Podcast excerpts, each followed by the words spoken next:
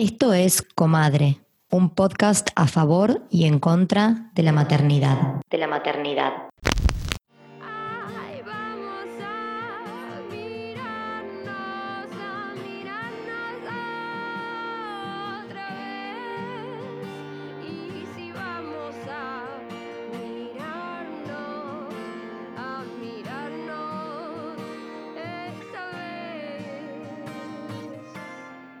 En este episodio hablamos de prematuridad. Prematuridad.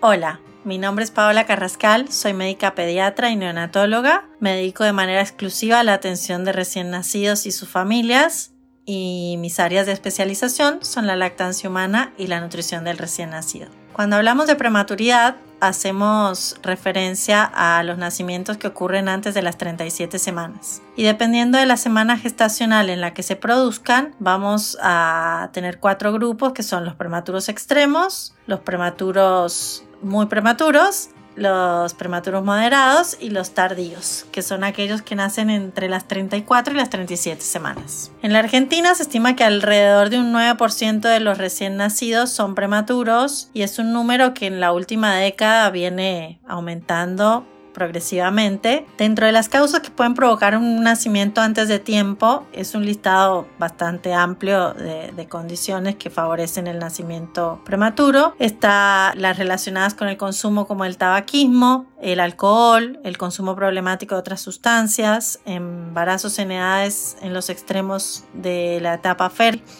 como la adolescencia o edades muy mayores, eh, algunas condiciones de salud de la madre como hipertensión, preeclampsia, diabetes, condiciones o enfermedades del útero o del cuello del útero, o algunas situaciones relacionadas eh, propiamente con el embarazo, como es la ruptura de la bolsa, el desprendimiento de la placenta, el aumento de la cantidad de líquido amniótico. También los embarazos múltiples suelen eh, asociarse a nacimientos de forma prematura. También algunos son de iatrogénicos, que quiere decir que no tienen una causa médica razonable. Y por último, es necesario mencionar también las causas sociales, como son las situaciones situaciones de vulnerabilidad que dificultan el acceso a la salud, como la pobreza, la violencia e incluso el estrés eh, físico y emocional. A pesar de, de, haber un listado largo de condiciones que favorecen nacer antes de tiempo, alrededor de un 30% de los nacimientos prematuros no se puede determinar eh, cuál fue la causa. Con respecto a las familias eh, y su presencia en las unidades de neonatología, eh, las familias no son consideradas una visita. La familia o los progenitores del bebé eh, hacen parte del equipo que cuida a esos bebés internados en neo. De hecho, la permanencia irrestricta y continua de los progenitores y de la familia hace parte del decálogo del prematuro propuesto por UNICEF y es un derecho tanto del bebé como, como de su familia. El momento del es un momento también de ambivalencia, es un momento que todas las familias desean que ocurra pronto, pero también en el momento que llega por ahí genera un poco de, temor. Eh, y se logra cuando obviamente la condición del bebé está dada para que pueda continuar los cuidados en su casa. Eh, pero los objetivos principales que por ahí comparten todos los, los, bebés de Neo es que obviamente hayan alcanzado una edad que les dé una maduración suficiente, que generalmente es después de las 35 a 36 semanas posteriores a la concepción, que tengan un peso suficiente para poder regular el control de su temperatura, que puedan alimentarse por sus propios medios, es decir, succionando, ya sea el pecho, el biberón o el, o el método que haya elegido la familia para alimentar a su bebé, y que puede crecer de manera adecuada con esta alimentación, o sea, que gane bien eh, peso y obviamente que no tenga ninguna otra condición de salud que requiera continuar con los cuidados bajo la internación.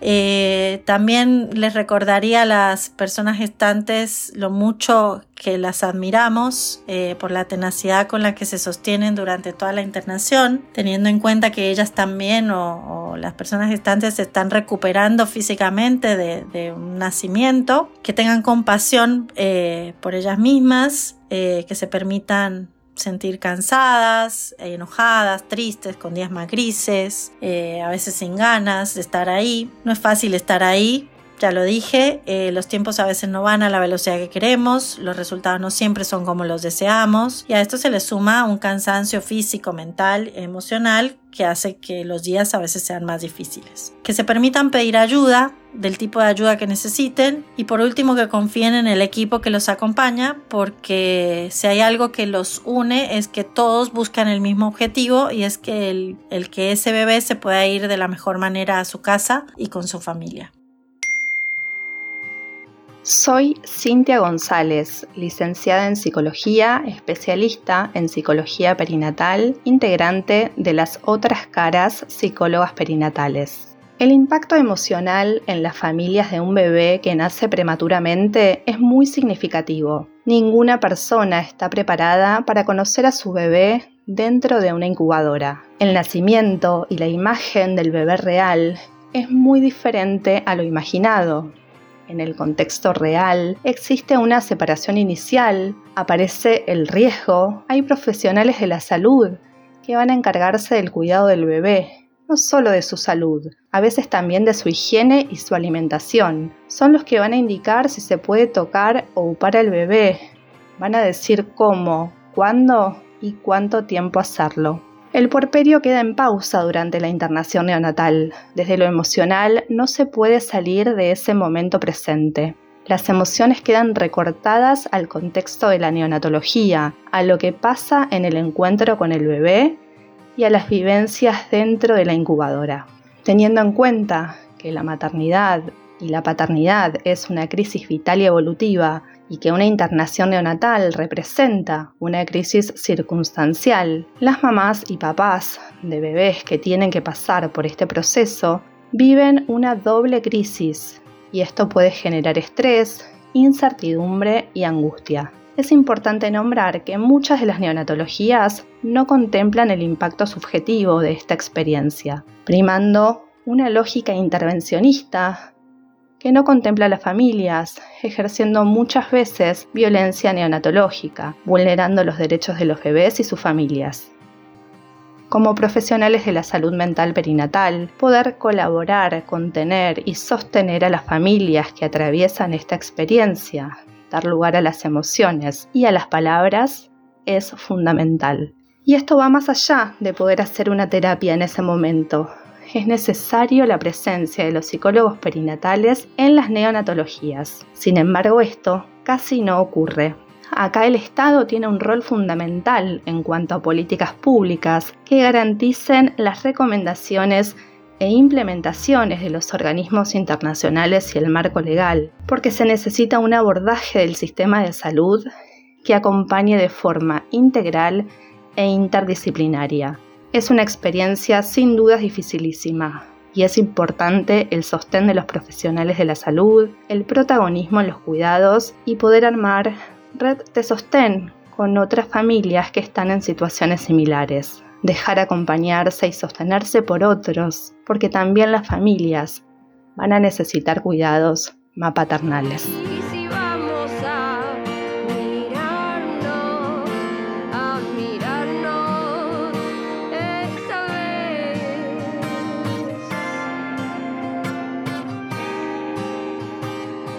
Estamos al aire. Hola, hola, hola a todas las comadres, ¿cómo andan? Hoy vamos a grabar un episodio muy especial.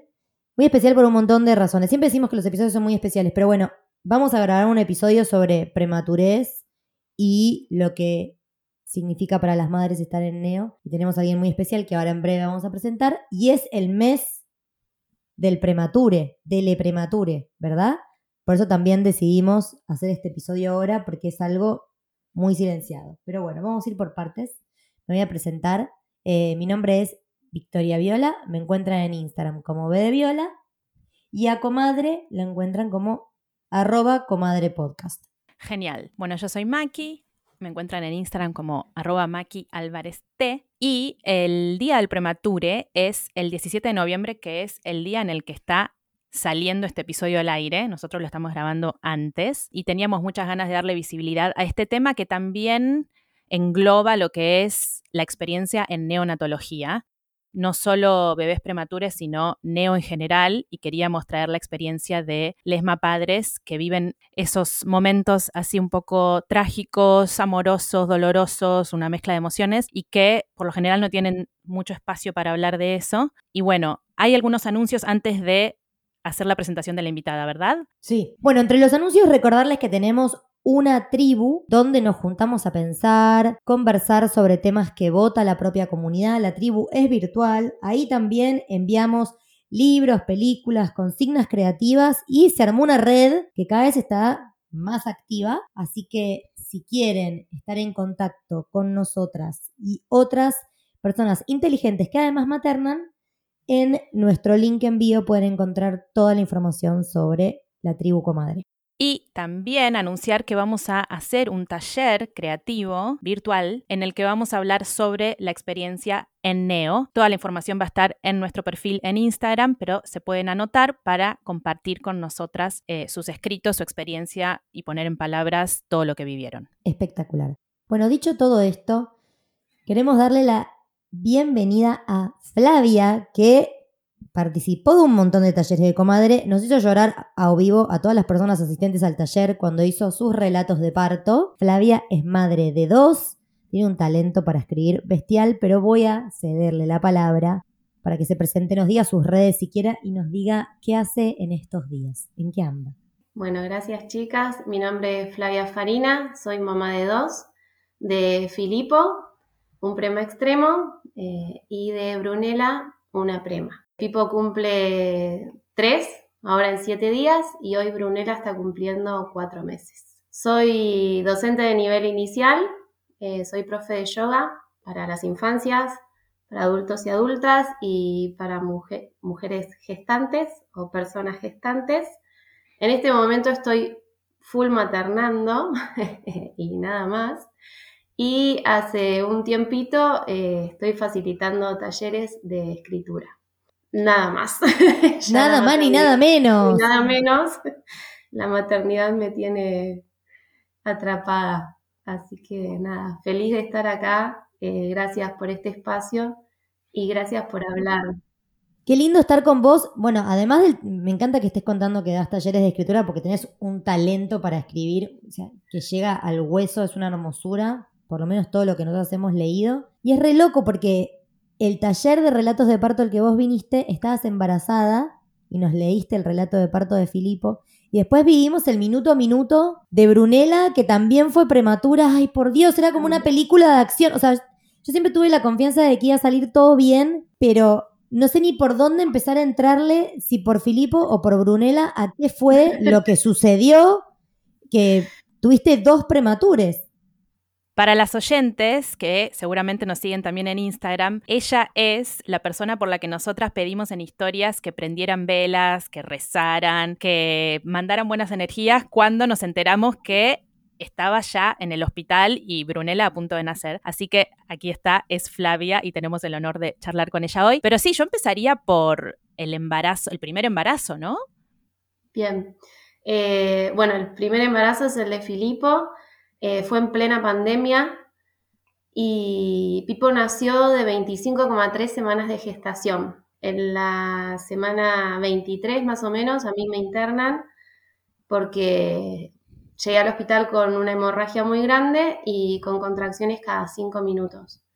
Bueno, me controlan las, las contracciones, me dan medicación para inhibirlas, para también controlar el sangrado y a Pipo le hacen lo que se llama una maduración pulmonar y neuronal por sinacía. La verdad que en ese momento yo no entendía nada, lo único que sabía era que era muy chiquito como para estar afuera de mi panza y que lo que yo pensaba era que, bueno, que no iba a quedar en este plano, ¿no? Estuve una semana internada, cinco días en casa y ese sábado que nació eh, llegué ya conociendo mi cuerpo y conociendo lo que era una contracción, llegué al hospital con contracciones cada media hora. Obviamente por mis antecedentes me llevan a la sala de dilatantes y en un momento yo estaba doblada del dolor, le digo a Andrés, mi pareja, que vaya a llamar a la obstetra porque no podía más. Y bueno, cuando ahí viene la obstetra a controlar los latidos, tipo casi no tenía latidos, tira todo y dice hay que operar. Y así entré al quirófano en mi primera experiencia de, parto y maternidad. Por la urgencia, porque a mí lo que me pasó con el primer embarazo fue que se me desprendió la placenta, ya no por Filipo, sino más por mí, eh, me hacen una cesárea eh, sin anestesia, porque la peridural obviamente no me agarró. A mí me ponen la peridural 12.50 y 12.56 Filipo ya estaba afuera. Así que, nada, obviamente me pusieron anestesia general después. Y bueno, ahí empezamos, la neo. Pipo tuvo una hora de RCP con dos inyecciones de adrenalina y se fue con el papá a, la neo. Pregunta, perdón que te interrumpa, pero me gustaría entender si vos en el embarazo, cuando te hacías los controles, te avisaron de que algo podía salir mal, digamos, que, que, podría, que podía llegar a tener un nacimiento prematuro. No. Em, hoy con el diario del lunes y con toda la experiencia, yo tuve eh, pérdidas, o sea, flujo marrón, en realidad no llevan a ser pérdidas de sangre, casi todo el embarazo, y tuve contracciones desde el tercer mes de embarazo. Pero bueno, yo no sabía lo que era una contracción, cada vez que fui a la guardia era, bueno, frente dura, panza dura, y con Andy estábamos, ay, me tocó acá, y no, pero acá está dura, bueno, pero acá, como, nada, muy primerizos, ¿no? Eh, nada, y pandemia, eh, que para mí eso también fue como, yo soy alérgica a los cambios de temperatura, entonces a muchas, no pude ir a muchas consultas y fueron virtuales porque yo estaba resfriada y bueno, posible COVID y, toda la locura esa, eh, pero no tuve antecedentes de nada, o sea, no, no se desprendió la placenta, es ese caso que sucede y bueno, me pasó a mí.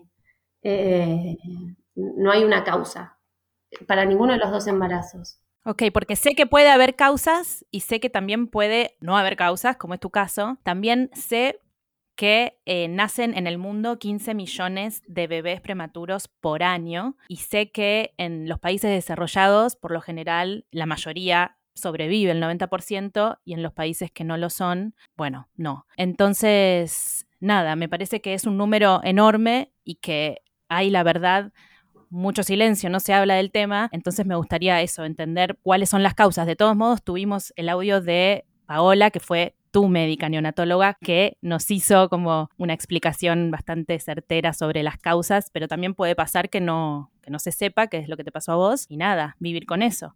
Tal cual. Bueno, ¿y cómo empieza el tema de la, de la neo? ¿Cómo, ¿Cómo funciona neo? Si vos nos pudieras contar, para, bueno, para nosotras que ninguna de las dos habitó neo, ¿cómo es? O sea, se llevan a Filipo y ahí se lo llevan a una incubadora Sí, Pipo era lo que se llama un prematuro extremo, eh, porque son los que nacen entre la semana 24 y 28. Las probabilidades de vida eran muy bajas, la verdad, eh, más después de su hora de vida, su primera hora de vida. Y bueno, lo llevan, sí, en una incubadora. Eh, obviamente ya estaba entubado con las vías para pasarle antibióticos, para Después le pasan lo que se llama parenteral, que es lo que hoy, eh, gracias al, avance de la medicina, alimenta a estos bebés y bebas prematuros cuando son tan chiquitos, ¿no? Em, y bueno, estaba sumamente intervenido, tenía cables por todos lados, eh, vías por todos lados, ruidos por todos lados. Y vos entras a la NEO, eh, yo entré, no sé, cuando me levanté, ¿no? Creo que fueron a las cinco horas después. Eh, Andy me mandó una foto y yo lo primero que hice fue dar vuelta a la cara, ¿no? este no puede ser mi hijo.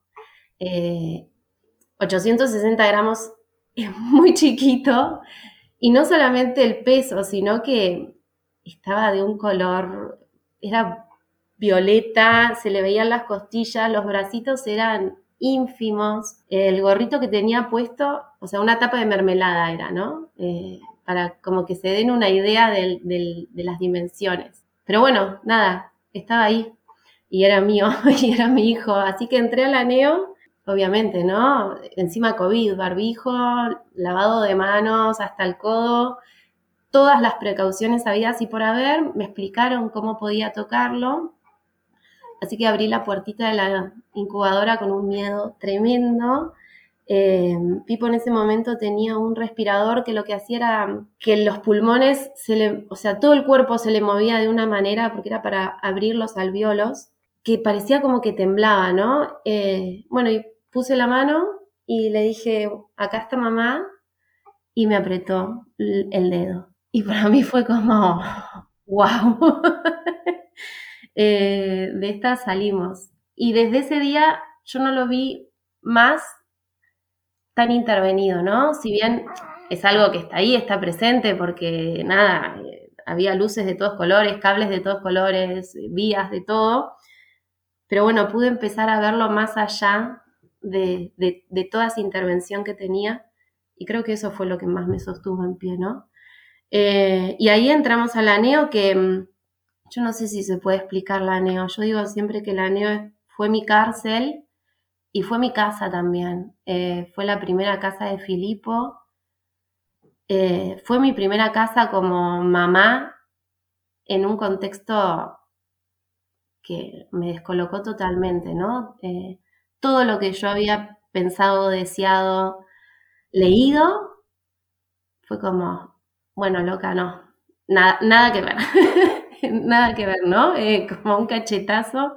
Y bueno, aprender a ser mamá desde otro lugar, de otra manera. Em, y también lo digo y suena fuerte, pero sos mamá y no sos tan mamá, ¿no? Eh, porque tenés que pedir permiso para tocarla, tocarlo, para cambiar los pañales, para alzarlo. Eh, nosotros recién yo lo pude recién tener a UPA a los cinco días porque estaba estable, eh, que estable es una palabra mágica, la neo, ¿no? Yo siempre al principio preguntaba, bueno, ¿y cómo está? ¿Está bien? Está estable, mamá. Entonces después entendés que estable es todo lo que está bien, ¿no? Es como, ay, está estable, qué bueno. No hay nada que atender. Eh, Pipo las tuvo todas. Eh, menos la operación de intestinos, porque siempre se alimentó con mi leche. Después, eh, no sé si lo cuento o no, pero eh, pasó por, a los dos días tuvo hemorragia pulmonar, tuvo una hemorragia cerebral que llegó hasta grado 3. En grado 4 eso se opera, mágicamente se reabsorbió. tuvo nueve transfusiones de sangre, punciones, eh, bueno, eh, tuvo todo, todo, todo, todo, eh, lo operaron de los ojos, de una hernia inguinal, la verdad que la pasamos bien heavy. Y es un, la neo es esto, es un minuto a minuto. Em, es estar ahí y es un ritmo que a la persona adulta le es insostenible porque es, esto de la inmediatez que uno quiere, una quiere que, bueno, y ya está, ¿no? Y mañana, y bueno, y ay, si faltaban tres meses y medio, bueno, en tres meses y medio entonces me lo puedo llevar. Y no, mamá, fijar, o sea, hay que ver eh, al bebé como un todo. Y, bueno, van a pasos de prema, que son pasitos muy cortos, un día para adelante, siete pasos para atrás, dos para adelante. Pero la neo es, es también el lugar a donde pasan las primeras cosas, ¿no? Eh, la primera caca, el primer baño, la primera prendida al pecho, la primera mamadera, eh, la primera vez que lo tenés a UPA, eh, todo eso que, que debería pasar en tu casa, te pasa la neo rodeado de gente que si tenés la suerte que tuvimos como familia de estar en una neo abierta a las 24 horas, donde el COPAP, que es el contacto piel con piel, era súper beneficioso y lo incentivaban cuando se podía, en donde había puericultoras, donde las enfermeras, las médicas y los médicos estaban especializados también en lo que es lactancia materna. Tuve esa suerte y, todo se hace mucho más llevadero. También había una psicóloga perinatal, Em, pero bueno, hace que, que, una aprenda a, a, maternar de una forma distinta y que la neo y el tránsito por la neo sea mucho más llevadero. A ver, te pregunto cosas. Cuando vos decís tuve la suerte, primero me gustaría, si querés compartirlo, que nos digas qué institución es esta, porque es importante compartirlo. Sobre todo si hay alguien que nos está escuchando, que está teniendo un embarazo múltiple, o porque muchas veces se tiene en cuenta a la hora de parir, por lo menos en Argentina, cómo es la calidad del aneo. yo me acuerdo que lo averigüé cuando elegí hospital, cuán respetuoso era en el parto, pero también qué tal era el aneo. Eso por un lado, y por otro lado, eh, claro, me va sacando un par de dudas porque eh, entiendo que no todas las neos son así. Hay neos que tienen horario de atención, digamos, que tenés que irte a tu casa sin tu bebé. Tenemos comadres en la tribu que han contado esto de la poca autonomía, del poco sostén, de no tener dónde poder eh, estarse durante el tiempo que estaban en el hospital. Vos que tuviste todo este, este apoyo que comentás, porque se me ocurre que una psicóloga perinatal, por ejemplo, es crucial, me gustaría saber un poco qué labor realiza ¿En qué institución estabas? Con Filipo, eh, nosotros vivíamos en Buenos Aires, así que estuvimos en el italiano de San Justo, en el Hospital Italiano de San Justo. Eh, y con Brunella estamos viviendo en Neuquén hace ya dos años y estuvimos en el CEMIC, que es una clínica privada. Fueron dos experiencias totalmente distintas. No, puedo ponerme a comparar una con la otra porque las condiciones de Pipo no eran las mismas que las de Mumi en cuanto a salud. Eh, Brunella nació de 31,5 semanas y pesó 1.680 gramos. Em, tampoco sabemos, o sea, tampoco hay causa de por qué eh, nació prematura. Eh, no hubo desprendimiento de placenta ni nada, simplemente empecé con contracciones, sin dilatación. Igual yo iba a otra cesárea, porque en la primera cesárea me hicieron lo que se llama una T invertida, una incisión, que sí o sí ibas a cesárea nuevamente. Y mm, bueno, ya ella tenía sufrimiento fetal y tuvo que nacer. Pero bueno, ella lo único que necesitó fue crecer fuera de la panza. ¿no? Eh, si bien era una prema y como prema pueden surgir muchísimas cosas, porque, ¿no? Bueno, hay 32 semanas, no es pipo. No, no es pipo, pero sigue estando en un aneo. Y un aneo es un nombre hermoso, pero en realidad es una unidad de cuidados intensivos neonatales. O sea, es una terapia intensiva. Yo por el italiano eh, agradezco a, a cada persona que, cuidó a Filipo como si fuera su propio, bueno, sobrino, le decían, ¿no? Las tías del Aneo. Em, y por cómo nos contuvieron, a mí y a Andrés, porque también está eso, ¿no? Está una como persona gestante, pero después hay un papá que no tiene el cuerpo al que le pasa de todo, pero está ahí, tiene una mente que no para y, y un, cuerpo que sostiene a otras dos personas. Eh, que eso también es importante, la contención de la familia en general. Y mm, creo que a nosotros eso lo tuvimos, ¿no? Están los derechos del prematuro. Uno de los derechos del prematuro es que la neo esté abierta a las 24 horas porque no somos visitas. Somos la mamá y el papá o la persona que cuida a ese bebé. Y así como tenemos que estar, también se nos tiene que informar de todo lo que le están haciendo. Eh, te pregunto, Fla, porque nosotras trajimos esta pregunta, como dijo Vicky, a la tribu, a las miembros de, la tribu, y hay varias que pasaron por la experiencia de Neo. Una de ellas eh, justamente dijo que a eso de las 7 de la tarde le decían, bueno, ahora la mamá tiene que ir a descansar, como que la iban despidiendo porque cumplían con un horario. Sé que uno de los derechos es el contacto mm, sin restricciones, digamos, las visitas sin restricciones de, los progenitores. Pero una de ellas también contó de un método que eh, empezó en Colombia, que se llama el método mamá canguro, que si lo conoces lo puedes explicar seguramente vos mejor que yo, pero entiendo que es el contacto piel con piel 24 horas. ¿Puede ser que sea así? ¿Y cómo es que se implementa?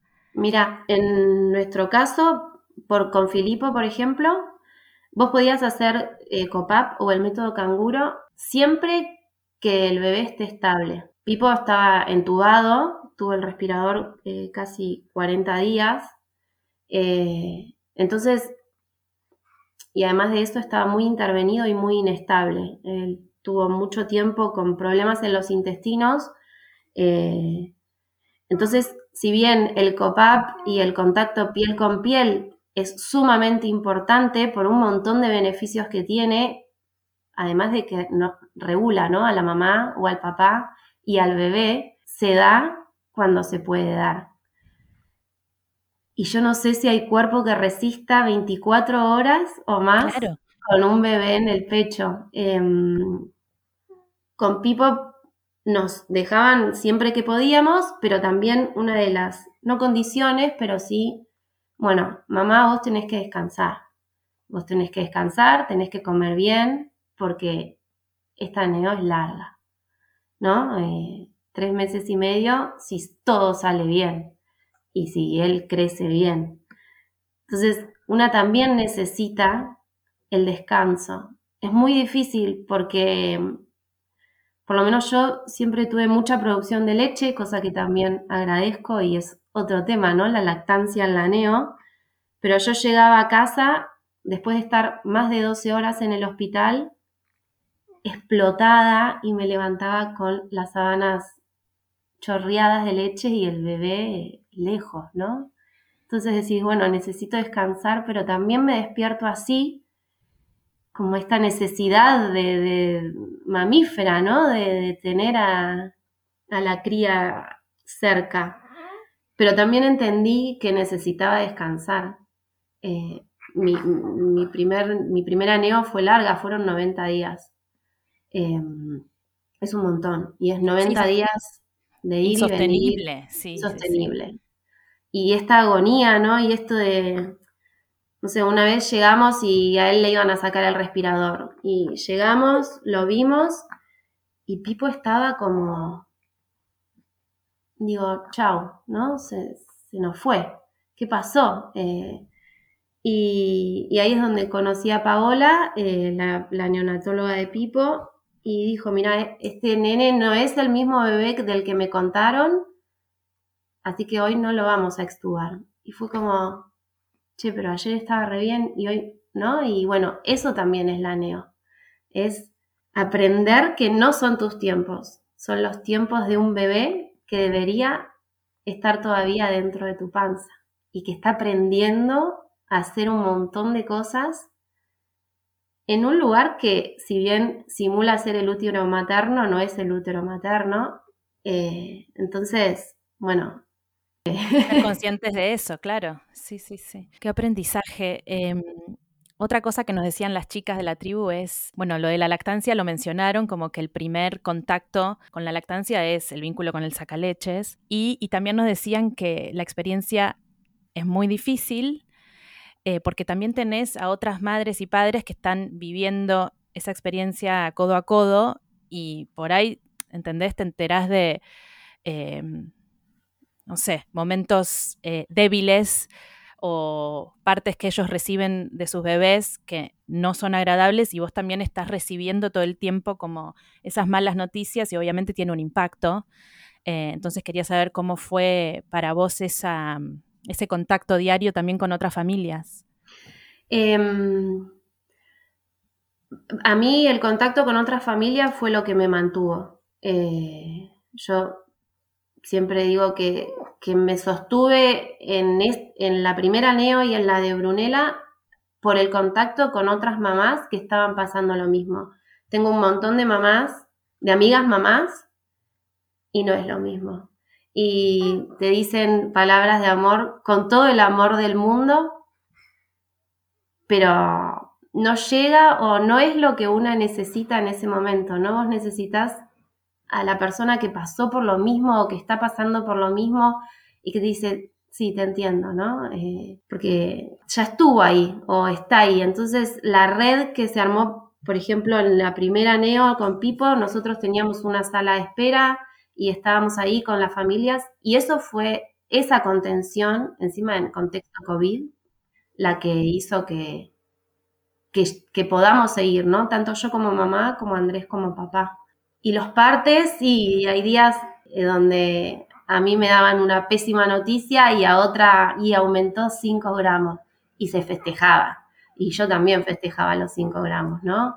Y cada vez que se iba un bebé o una beba, se festejaba, porque se arma una camadería y que es hermoso, ¿no? Eh, no hay celos, no hay envidia, sino es esto de, wow, vos saliste, yo también voy a salir. Eh, creo que eso es hermoso, lo más hermoso del año.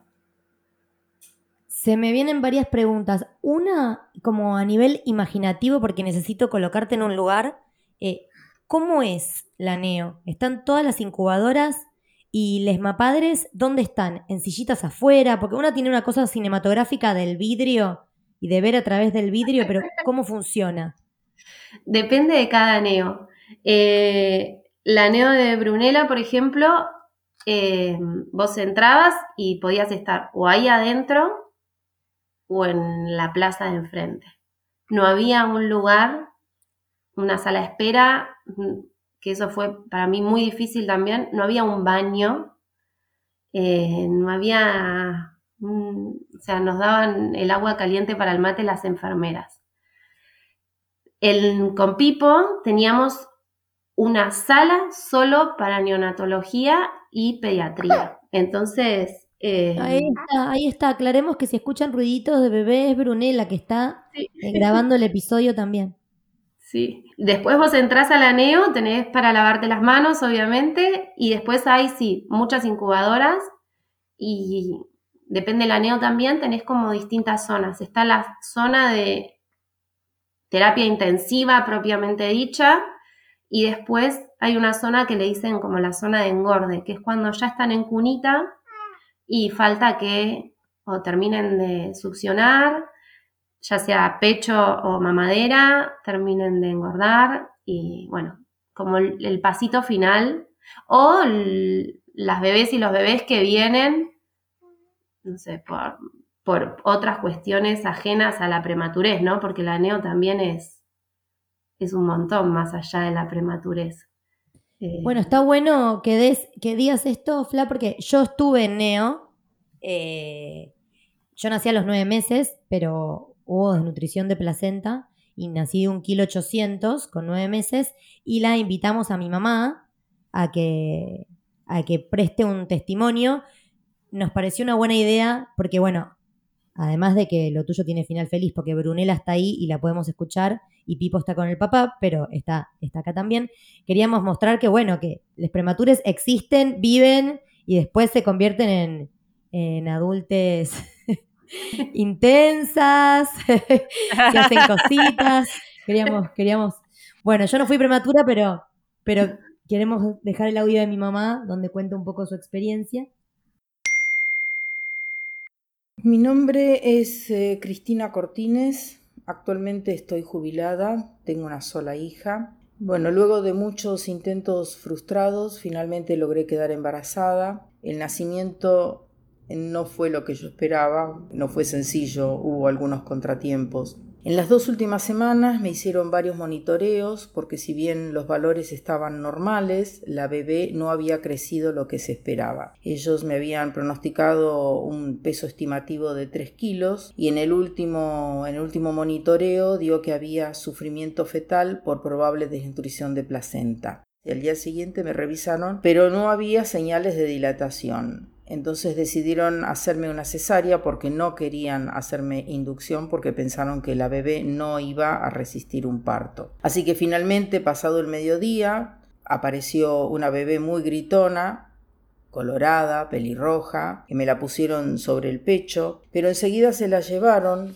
para aspirarla. Pregunté qué era ese ruido, que me parecía de lejos, parecía como una aspiradora, y dijeron que era una rutina, una rutina normal aspirar a los bebés. Pero eh, a mi marido los médicos le dijeron que había tragado mecoño, que habían sacado hasta donde se podía, pero que si había entrado dentro de las vías respiratorias no lo podían saber, así que se esperaba, la pusieron en, en terapia intensiva y esperaron en las primeras 24 horas un posible paro cardiorrespiratorio.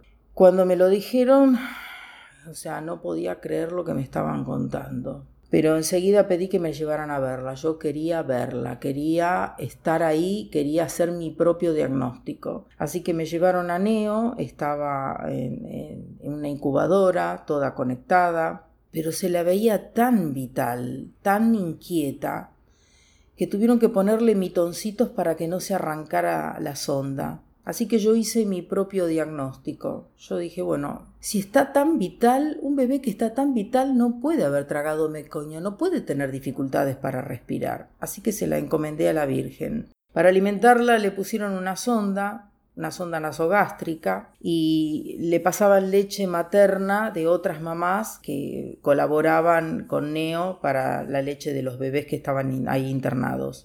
Cuando yo eh, empecé a tener leche, me la pusieron al pecho, pero era tan chiquita, tan chiquita, que y se cansaba tanto para amamantarse. Al principio no, no sabía succionar y cuando aprendió a succionar se quedaba dormida porque la demanda de, la demanda de comida le, le exigía tanto, tanto esfuerzo que se dormía directamente. Cuando alcanzó los dos kilos pudimos llevarla a casa, pero el médico nos pidió que hasta que tuviera los tres kilos era preferible mantenerla en un espacio seguro y aséptico. Nada de sociales y nada de visitas, así que nos quedamos en casa en confinamiento hasta el mes de febrero. Cuando cumplió los cuatro meses, le hicimos un estudio que se llama Potenciales evocados auditivos y visuales para descartar una posible secuela por la desnutrición de placenta, pero gracias a Dios todo salió bien. Con todo este jaleo, la verdad que eh, nosotros estábamos muy abocados a lo que le pasaba a, atenderla y yo no presté atención a ciertos síntomas que empecé a presentar, como por ejemplo depresión, angustia, llanto, llanto sin razón aparente, era una las lágrimas me brotaban sin en forma involuntaria. Pero bueno, yo no contaba con el apoyo o una red de contención. Mi familia vivía lejos y para ellos tampoco hubiera sido, ellos tampoco hubieran sabido cómo hacerlo. Pedí un turno con un psiquiatra porque la verdad que no sabía con quién consultarlo eh, me hizo unos análisis y detectó que me faltaba litio en sangre, que es el nivelador emocional. Eh, no pude empezar el tratamiento hasta que no dejé de amamantarla, así que la amamanté hasta los seis meses y luego de los seis meses eh, comencé el tratamiento que lo hice en forma paulatina durante cuatro meses. Hoy a la distancia veo esa situación que me tocó transitar y pienso qué importante hubiera sido tener un espacio donde poder compartir todos los sentimientos que tenía, todas las angustias, todos los miedos. Por eso yo creo que hoy en día es sumamente importante contar con una red amorosa de contención donde poder aprender de experiencias de alguien que ya lo haya transitado. Eh, en mi época, estamos hablando del año 1984, otro siglo, con otro tipo de comunicación, donde realmente quedar embarazada era todo símbolo de felicidad y nadie hablaba de una depresión postparto. Y eso fue lo que yo tuve, una depresión postparto y además, bueno, con un tema químico que era la falta de litio. Bueno, ahí pasó el audio. Nada, y hay algo que vos dijiste al principio que me re, que me retocó, ¿no? Estoy como muy interpelada por todo lo que estás contando. No sé si tendrá que ver con que me pasó y lo tengo sepultado en alguna parte del inconsciente, pero mi mamá también en el audio contó que cuando me vio, yo me no lo, no lo contó en ese audio puntualmente, pero siempre lo cuenta en mi cumpleaños, mañana cumpleaños, y lo va a volver a contar, que yo me arqueaba y me tocaba la nuca con los tobillos de la bronca porque la sonda con leche tardaba en llegarme a la panza. Entonces siempre Parece que en, la neo me habían puesto el apodo de la pianista loca, porque tenía los pelos parados naranjas y vivía iracunda, como sucede hoy en día. ¡Repunk, la beba! y mamá dice que ella me veía como me arqueaba y que tuvo este instinto, como lo tuviste vos con Pipo, que te agarró el dedo y dijiste, vamos a salir de acá. Ella siempre dice eso, que me vio como la energía, ¿viste? Como denme la leche, que dijo, bueno, se va, se puede repicar, pero yo, mi instinto, mi conexión con ella me dice que de acá voy a salir. Ella cuenta en el audio em, que ella quiso hacer su propio diagnóstico. Yo lloré como una marrana cuando escuché el audio de tu mamá. Y que em, dijo, ok, necesito yo ir a verla y entenderlo yo y diagnosticarlo yo a esto. Cuando vio tu vitalidad y que te, habían tenido que poner mitones, se dice, porque te arrancabas las ondas, dijo, ah, bueno, vamos a salir. Lo mismo que dijiste vos, Fla, muy parecido. Es que creo que tenés que aferrarte a algo, ¿no? Qué loco, ¿no? Es como esa intuición, esa conexión. Si no te aferras a algo o, no cambias la narrativa o no, no, no, no resignificás esto, y es un montón. ¿No? Es como, no sé, yo me pregunté un montón de veces, bueno, ¿por qué a mí? ¿No? ¿Y por qué dos veces? ¿Por qué de esta manera? La neo de, Brunella tendría que haber sido mucho más corta de lo que fue. Si hablamos de parámetros que tampoco hay que ponerse tiempos, ni un bebé es igual a, otro, eso sobre todo, ¿no? Em, si, no nos quedamos ahí. Y, hay, que, hay que aferrarse a algo. Y, yo creo que también lo que a mí me hizo salir fue que confío plenamente en mis dos hijas, ¿no? Si, si pudieron y hoy están acá, de la manera en que están, y bueno, no, me tengo que entregar a esto. Como, gracias.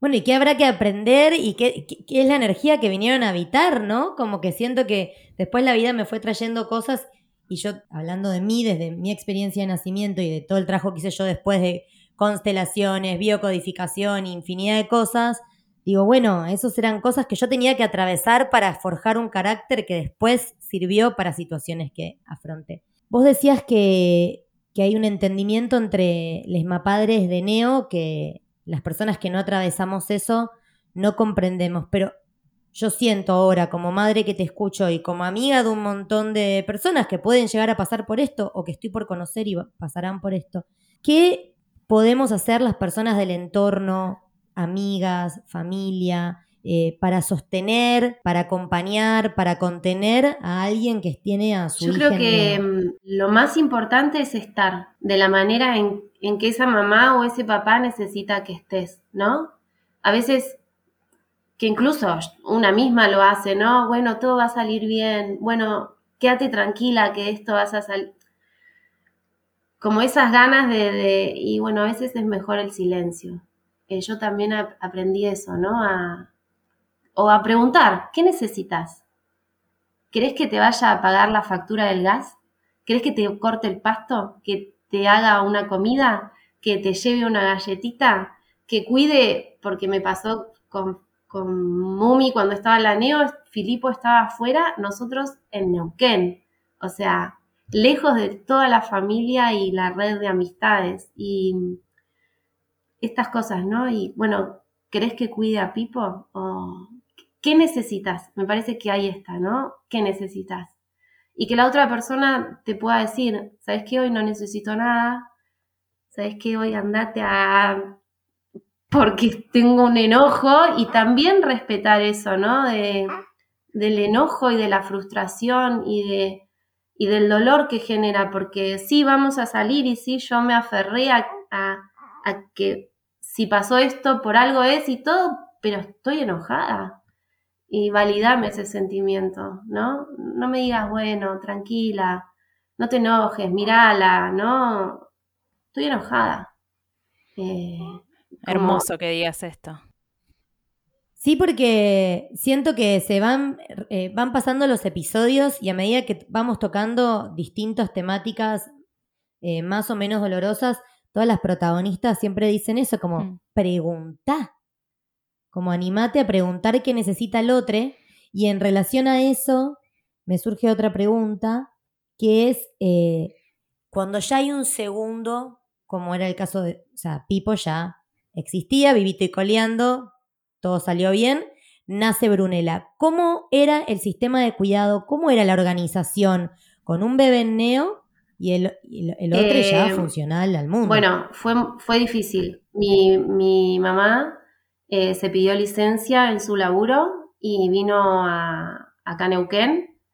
Apenas a mí la obstetra me dijo que haga un reposo tranqui. Yo una semana antes de que nazca Mumi em, empecé con contracciones. Y bueno, vino mi mamá, eh, porque Andrés obviamente trabajaba. Y se quedó hasta que le dieron el alta a Brunella. Entonces em, nos turnábamos con Andrés. Andrés también tiene la suerte de que a él por licencia por paternidad le dieron 45 días. Espectacular. Que fue la NEO. Entonces, eh, Sí, es espectacular y después vamos a hablar de eso, la licencia, porque se termina la licencia y empieza el rock and roll en casa. Y ahí fue donde empezó, ¿no? Porque acá estaba Filipo con mi mamá, que bueno, también es un montón porque dejó de dormir conmigo para dormir con su abuela. Ahora cuesta un montón que vuelva a dormir conmigo y su abuela no está. Eh, como que también todas esas cosas. Eh, pero bueno, nuestra logística fue así, pero por la falta de, de familia acá donde estamos viviendo, ¿no? Eh, Pero te hago una pregunta, Fla, porque yo tengo entendido que cuando te dan el alta neonatal, después hay cuidados, ¿no? O sea, ¿cómo es el seguimiento? Después los seguimientos son dependiendo eh, cada bebé. Tipo, estuvimos un año de estimulaciones tres veces por semana. Él tuvo estimulación visual y estimulación motora. Estuvimos casi tres meses yendo todos los martes a las seis y media de la mañana al hospital para que a Pipo le hagan el fondo de ojos, tortuoso, por su retinopatía. Eh, bueno, la neuróloga, eh, la endocrinóloga, eh, no, ya ni me acuerdo, pero era una lista interminable de médicos y médicas. Y mm, con Brunella, si bien es más espaciado, también tiene sus controles. Hay un equipo de seguimientos de prematuros y prematuras, que es un equipo interdisciplinario y donde se evalúan todas estas cosas y el desarrollo, porque después otra cosa que tienen es que tienen lo que se le llama edad corregida. Por ejemplo, hoy Brunella cumple cuatro meses de vida, pero en lo que es su desarrollo, ella tiene dos meses. Eh, chiquita. Eh, entonces, bueno, también es eso, ¿no? Yo no, le puedo... Primero que a ningún bebé o beba se le puede pretender que haga cosas porque dice que en el, ¿no?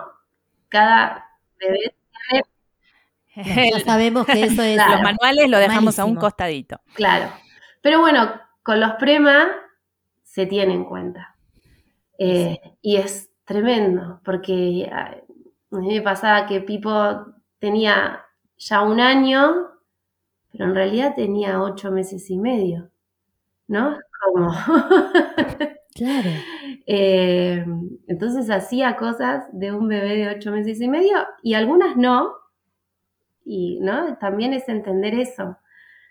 Pero bueno, tienen un seguimiento mucho más estricto y también, repito, depende de cómo haya sido esa estadía en la NEO y de qué es lo que necesitó como cuidado eh, extra o, propio de la prematurez. Qué interesante esto que me decís, porque me acuerdo que una vuelta estábamos hablando con unos amigues y uno dijo, em, le preguntó a otro que había tenido un, prematuro, eh, ¿Cuándo es el cumpleaños? ¿En la fecha probable de parto o cuando nació? Y nos reímos y ahora me doy cuenta que no estaba tan mal la pregunta, porque en realidad en edad, como de, en, desarrollo, hay que tener en cuenta ese tiempito que nos tuvo en la panza, mirá. Lo loco es que, la ley no contemple estos tiempos. Y justo vos antes nombrabas las licencias, Vicky, y mm, yo sé que creo que si el bebé nace prematuro, después lo que hacen es como darte ese tiempo, como que recuperes el descanso, entre comillísimas, le dicen descanso a lo que vendría a ser la oposición al descanso. Pero bueno, como que te dan ese tiempo extra, pero ¿qué pasa con todos los cuidados que hay que seguir teniendo que vos acabas de mencionar? O sea, ¿cómo, cómo una madre o un padre hacen para poder seguir cuidando a ese bebé si tienen que volver a trabajar? Eh, no, eh, yo voy a hablar de, mi caso. Em, en plena neo yo tenía que volver a trabajar y me llaman, eh, yo trabajaba en un jardín y me dicen, bueno, tenés que volver. COVID, mi hijo internado, todavía no lo habían operado, o sea, las dos intervenciones que le habían hecho todavía no habían sucedido y yo fue como, perdón, si se te terminó la licencia. Obviamente yo no volví em, y no sé si hubiera podido volver y haber cumplido con, con cada médico y médica y con cada estimulación y, y que Filipo también sea lo que es hoy, ¿no? Eh, porque eso también, que recién ahora me estoy abrazando en ese proceso de, wow, eh, todo lo que hice. Eh, pero es muy difícil porque, ya te digo, nosotros íbamos, yo iba porque Andy ya había empezado a trabajar los martes, seis y media de la mañana. Por ahí después tenía un turno a las dos de la tarde y al otro día a las nueve. O sea, era una agenda de locos.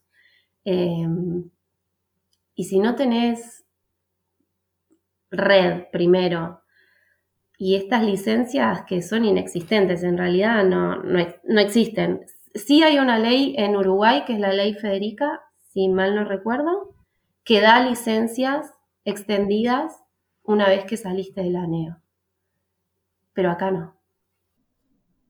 Sé que el proyecto de ley Cuidar en Igualdad, que todavía no se ha sancionado, lo que plantea es la extensión de la licencia en el caso de bebés prematures y en otras situaciones como, entre comillas, extraordinarias, eh, pero todavía no sucede, con lo cual acá hay otro ejemplo de cómo se empuja a la pobreza a las madres, ¿no es cierto? Porque vos tuviste el privilegio de tener un compañero y de, bueno, poder tomar la decisión de abocarte a Filipo, pero ¿qué pasa con las madres que no y que tienen más chicos todavía o más niñas a cargo y que no pueden prescindir de ese trabajo, ¿no es cierto? Como es muy necesario y muy urgente que algo se haga en relación a esto, porque de vuelta, como vivimos en un sistema que no pone la vida en el centro, es como que te tratan, bueno, vos ya escupiste un pie de 5 kilos, a las tres meses ya puede volver. Y no, no, no todos los nacimientos son iguales y esto, digo, Maki dijo al principio del episodio,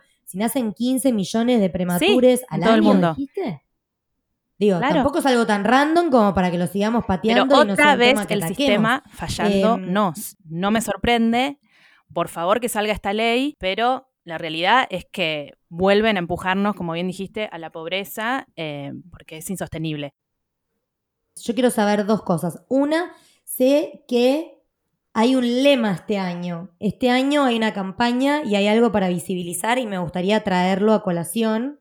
O sea, Flavia lo compartió con nosotras, no lo conocíamos el lema, eh, por eso me encanta ceder el mic, porque siempre hay gente que sabe más que una. ¿Cuál es el lema de este año? Acceso de las familias a NEO sin restricción, sin horario y todo el tiempo. O sea, básicamente lo que vos tuviste la fortuna en el italiano de que pase no es la norma. Y después pasa como lo, otro que nos contaste, que tenés, o sea, no tenés ni un baño para estar cuando puedes pasarte mil horas eh, ahí. Sí, ese es el lema de este año. Y no, no pasa en todas las neos, lamentablemente. Y eso que es uno de los derechos de los prematures. Em, esto que dije en un momento, ¿no? Somos la familia. Eh, somos la mamá, el papá o la persona que cuida, no una visita. Y lo importante que es el contacto, ya sea a través de una incubadora o no, eh, el estar ahí, ¿no? Eh, yo iba a la NEO y le contaba un cuento, le, Andrés le narraba partidos de fútbol, le hacíamos eh, casita con las manos, le tocábamos los deditos, porque también está eso, ¿no? No hay que sobreestimularlos, es todo muy suave y muy delicado, pero estábamos ahí, ¿no? Hola, llegó mamá, chau, se va mamá. Y eso, a mí como mamá, fue un regalo, ¿no? Cuando yo no busqué neo, no busqué nada y caí, gracias al universo, en un lugar excelente. Y después lo agradecí, porque ¿cómo te vas a ir a, cómo vas a, estar una hora? ¿No? Eh, como si fueras, no, eh, es, muy importante el contacto para el, bebé que está y para la mamá y el papá, porque hace que, bueno, para que produzcas leche también, ¿no? Eh, ese contacto. Sí, eso estaba leyendo acá. Entre los beneficios favorece el contacto piel con piel y la lactancia, que está muy vinculada a estar cercana al bebé. Contribuye al apego y al neurodesarrollo y empodera a la familia para participar de los Hablando de lactancia, Vicky, una cosa que dijo tu mamá en el audio es que la primera semana de vida tuya, como ella no había producido leche todavía post cesárea, a vos te dieron leche otras mamás de neo. Sí, Del banco de leche. Vos- yo las cosas que me estuve enterando, qué flashero. Lo que hice para morfar, lo que hizo mi vieja para que yo morfe, espectacular. Ahora me quedó bueno el apetito, eso está. bueno, ¿y cómo funciona Eh, lo del banco de lactancia? Sí. ¿Son ¿Mujeres que Eh, donan leche? Ahora, en, en- bueno, en la primera neo no pude donar porque, bueno, era COVID y era un, nada, era un chino hacerlo y yo estaba muy abocada a Filipo, pero yo tenía muchísima producción. Eh, yo dejaba más de un litro y Pipo tomaba en ese momento 30 mililitros por día. O sea, una guasada, Chau. tremendo. La vaca Y en martona. esta neo eh, también, eh, y la doné. Entonces esa neo va a un banco de leche, eh, lleva, me hicieron análisis de sangre, obviamente, todo, y mm, bueno, la pausterí, pauste, va, perdón, es esa palabra, esa, eh, le hacen todo un proceso y después va a prematuros o prematuras o bebés de bajo peso o con alguna condición que necesiten leche materna y no leche de fórmula, ¿no? Que es mucho más pesada y más difícil de digerir, que igualmente se utiliza en la neo.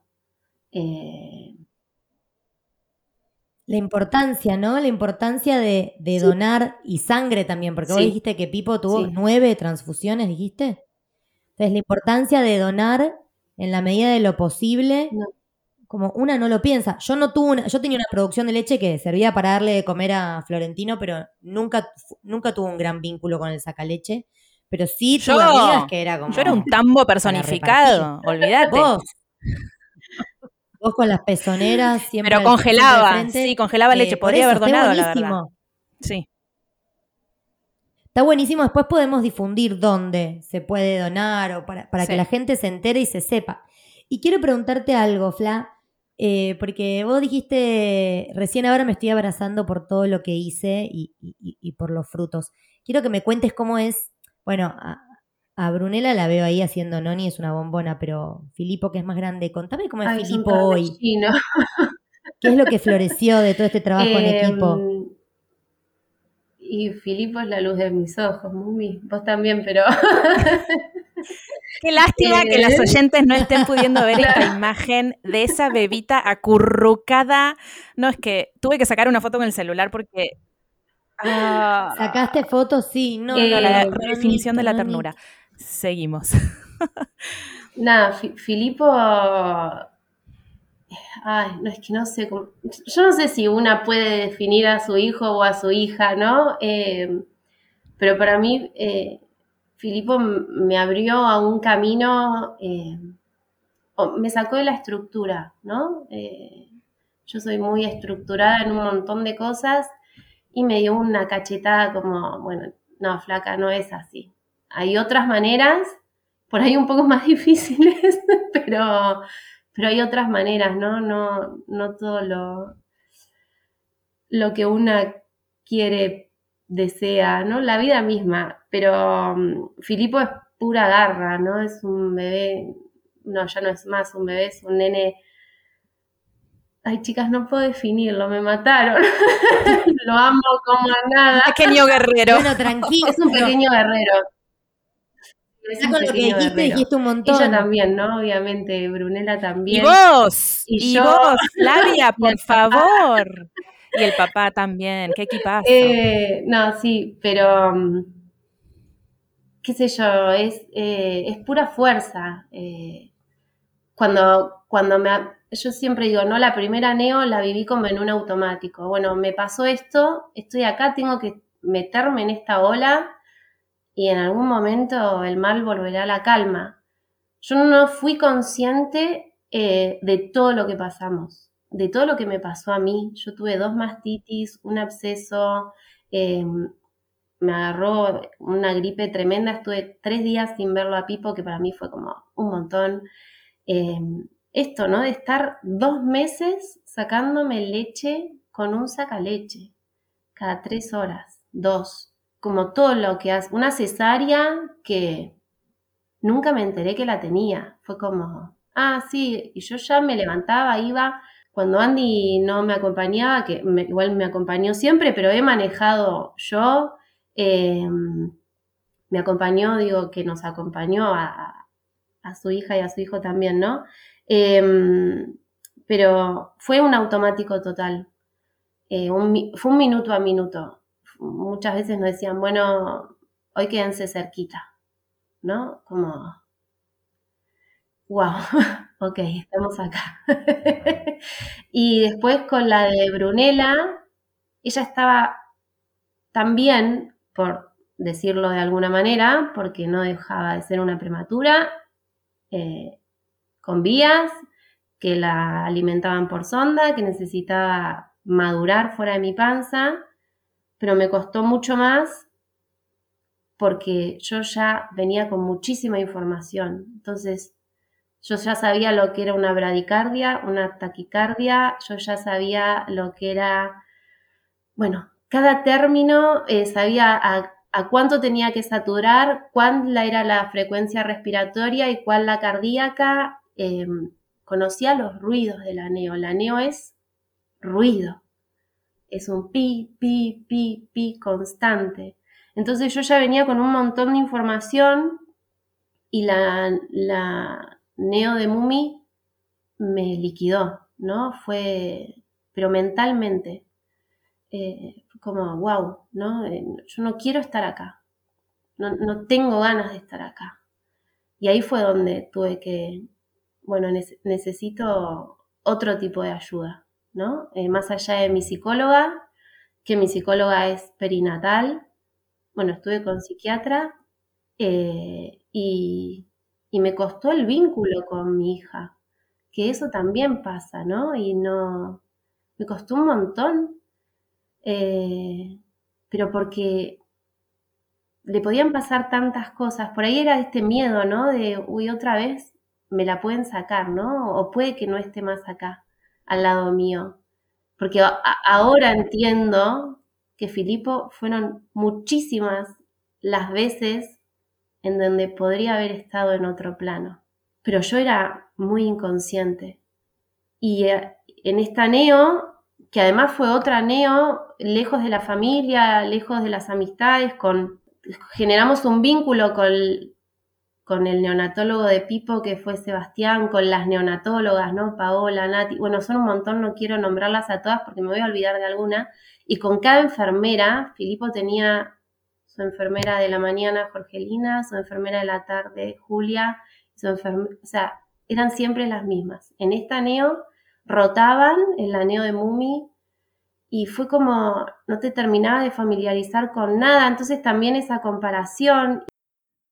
Me parece tan importante, Flavia, lo que estabas diciendo, porque vos estabas contando que el conocer todo a través de lo que te había pasado con Pipo hizo que se te activen cosas con Brunella y me parece tan necesario y tan valiente de tu parte que lo pongas en palabras, porque capaz hay alguna mamá que por H o por B le está pasando esto ahora y se siente pésimo y no se anima a verbalizarlo porque hay tanto tabú en relación a cómo debemos sentirnos con nuestros hijos. Vos decías que buscaste ayuda porque hay algo que se activó que dijiste, ok, necesito sí, eh, a mí lo que me pasó con, con Brunella es que me costaba mucho conectar con ella. Era como este enojo, ¿no?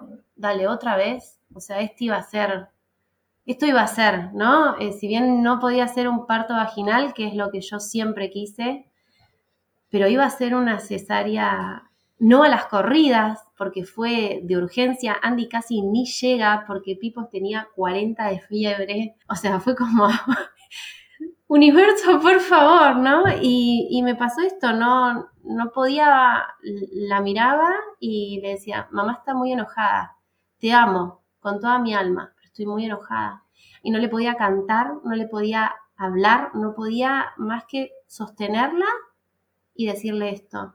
Y mm, si bien yo pedí ayuda, fue mi psicóloga la que también se dio cuenta de que, nada, es, esto, ¿no? Que, explicaba antes, es ese miedo a, tener tanta información, o por lo menos funciona a mí así conmigo, de que era tanta la información y sé tanto de lo que le puede pasar a un bebé prematuro, incluso cuando todo está bien y lo único que tienen que hacer es madurar fuera de la panza, que parece poca cosa, pero es un montón.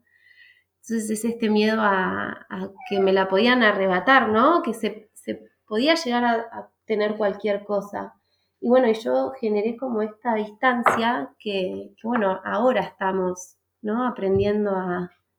Pero ese instinto que te dicen, ay, el instinto por la cría, y a mí me costó un montón con Brunella. Y también creo que pasa cuando, cuando también está así, ¿no? Adentro de una incubadora donde no podés tenerla todo el tiempo que vos quieras a UPA y bueno, por eso creo que es muy importante pedir ayuda. A, una amiga, a, a, la misma neonatóloga, a la enfermera, por eso también me parece que las personas que están ahí y trabajan en la NEO tienen que saber que del otro lado hay una mamá y un papá que están haciendo lo mejor que pueden con una situación que les excede completamente, ¿no?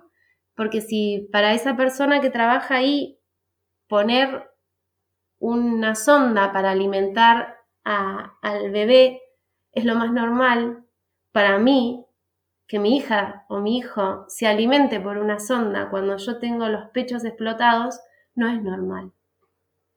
No es algo que yo quería, ¿no? Es como esto y hacemos lo que podemos con las herramientas que tenemos en ese momento. Me parece que, eso es como sumamente importante.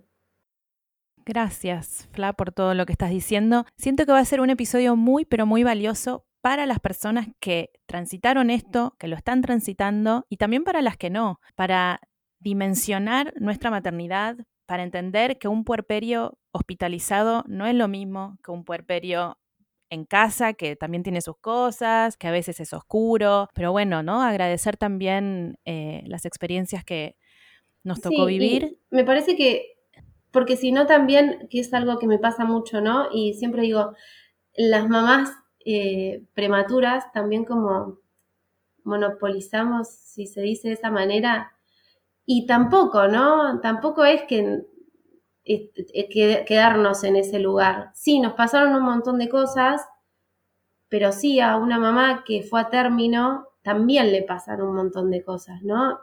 Eh, todas las maternidades.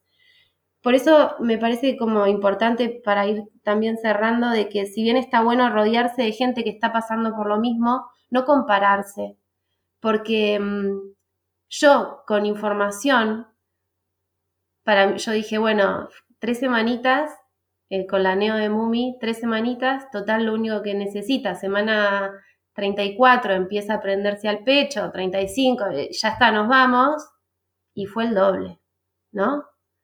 Eh, entonces, rodearse de personas, pero no compararse y no buscar en Google.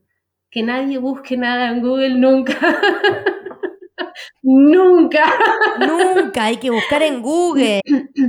Esa práctica, me duele el dedo Google. Chao, capaz te golpeaste y flashás gotas, no. es buena idea. No, y confiar, confiar en el equipo que, eligieron. Y si no es ahí, y si el instinto de madre dice que no es ahí, también por algo es, ¿no? Eh, eso también. Pero bueno, como para ir cerrando.